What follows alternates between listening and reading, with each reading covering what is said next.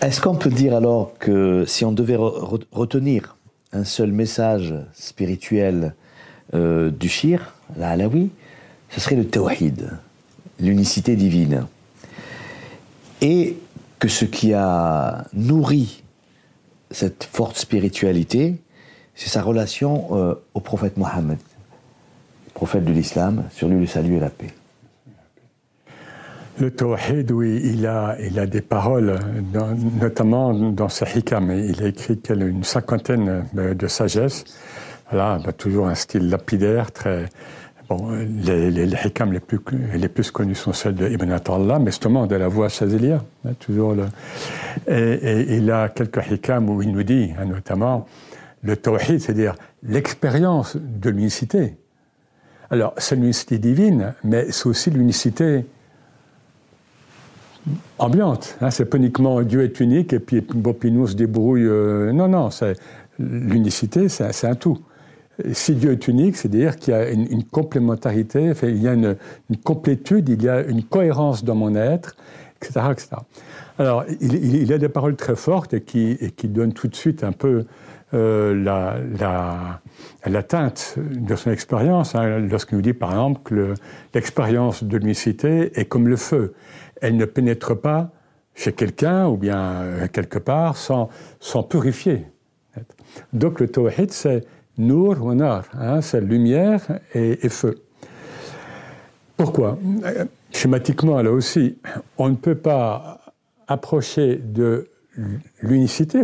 Qu'est-ce que veut dire l'unicité? C'est le, le, un, alors que nous partons, nous, et quand je dis nous, nous les humains, mais nous, toutes les créatures, nous partons de la dualité et les humains en particulier, hein, ben, homme, femme, chaud, froid, j'ai deux, deux, pieds, deux mains, etc. Et là, dans l'expérience spirituelle, je me résorbe dans le un.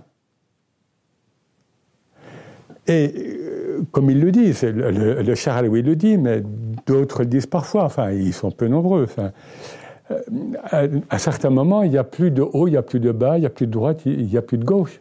Parce qu'on est dans le un. Donc on n'est plus dans la tariqa, on n'est plus dans la voie de, la voie, euh, de l'humain vers Dieu, on est dans le voyage en Dieu. Et donc, il y a cette, euh, expérience qui est forte, et le cher s'en ouvre, et, tout le cher alaoui qu'il qui, est, il dit, mais dites-moi qui je suis. Dites-moi qui je suis. C'est-à-dire, euh, qui, qui, qui, vit en moi, qui... Et précisément, on, trouve chez lui cette expérience que René Guénon notamment appelle l'identité suprême, c'est-à-dire, et, que la théologie, en fait, sunnite à Acharite, donc la théologie exotérique, euh, formule, c'est-à-dire, euh, il y a un seul agent à l'œuvre dans le monde, Hua, lui. Et donc, euh, et ça, va faire partie, bien sûr, alors c'est son expérience, mais ça fait partie de son enseignement initiatique. Et on le voit dans plusieurs poèmes.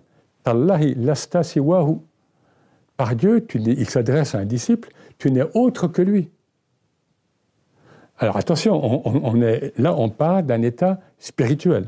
Voilà. C'est-à-dire, en, islam bien compris, nous ne sommes pas Dieu, mais nous sommes divins, parce que nous avons une origine divine, et comme dit le Coran, nous, allons retourner à Dieu. Donc notre source est divine. Donc nous ne sommes pas Dieu, mais nous, avons une nature divine, rabbénine, hein, comme dit le Coran. Donc, euh, mais ça, bien sûr, c'est de l'ordre de l'expérience intérieure. Il y a aussi, vous voyez, cette expérience de l'unicité, elle va, elle va loin aussi au sens où, dans un passage d'une de ses œuvres, il nous dit euh, qu'il est plus difficile de, se protéger de Satan que de Dieu. Bon. Pourquoi? Eh oui, parce que je peux me protéger contre Satan auprès de Dieu. Mais comment je me protège de Dieu? Or, Dieu, c'est le tout. C'est le un, donc c'est le tout. Donc, ce qui m'apparaît en mode plus, actualisé, plus, plus, plus, humanisé, comme le bien, le mal, le chaud, le froid, le, positif, le négatif, in divinis, c'est-à-dire en Dieu, Voilà, et donc il y a cette il y a cette parole, et bien sûr, là on rejoint un, passage d'un Dora très fort de prophète, hein, où à un moment le prophète dit Auzubika minka, je cherche refuge en toi contre toi. Et le cher Alaoui développe ça et dit voilà, il est plus difficile de se, de se protéger de Dieu de se protéger de Satan, parce que Satan n'est qu'une créature, en fait, au service de Dieu. Et Satan n'œuvre que selon la volonté divine. Tandis que la volonté de Dieu, voilà. Donc on est dans cette expérience qui, encore une fois, est très paradoxale. Parce que le paradoxe, c'est quoi?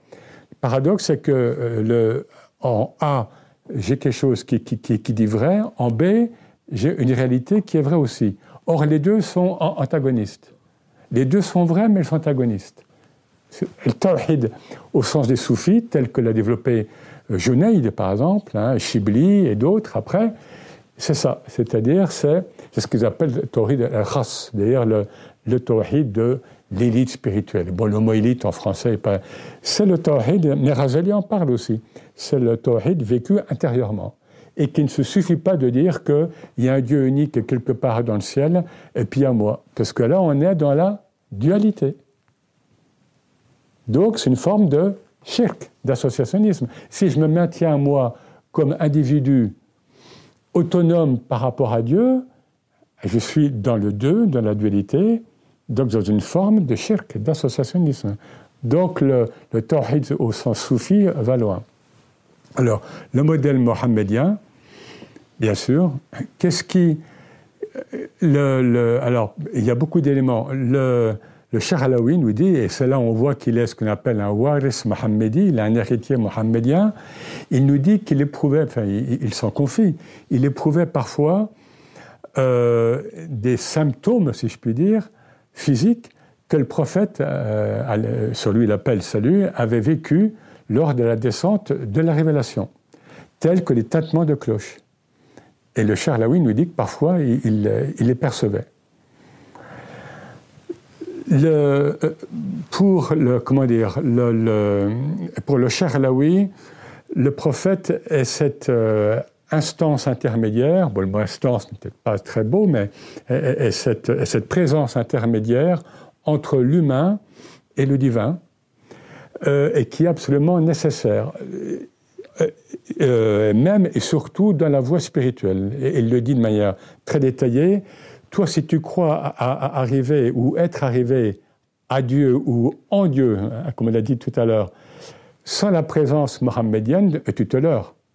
Et non seulement tu te leurres, mais tu peux te, te, te, te, mettre en danger. Voilà. Donc il dit, pour monter comme pour redescendre quelque part, il faut passer par l'instance mohammedienne, par la présence mohammedienne. Ça, c'est quelque chose qui est extrêmement fort chez lui.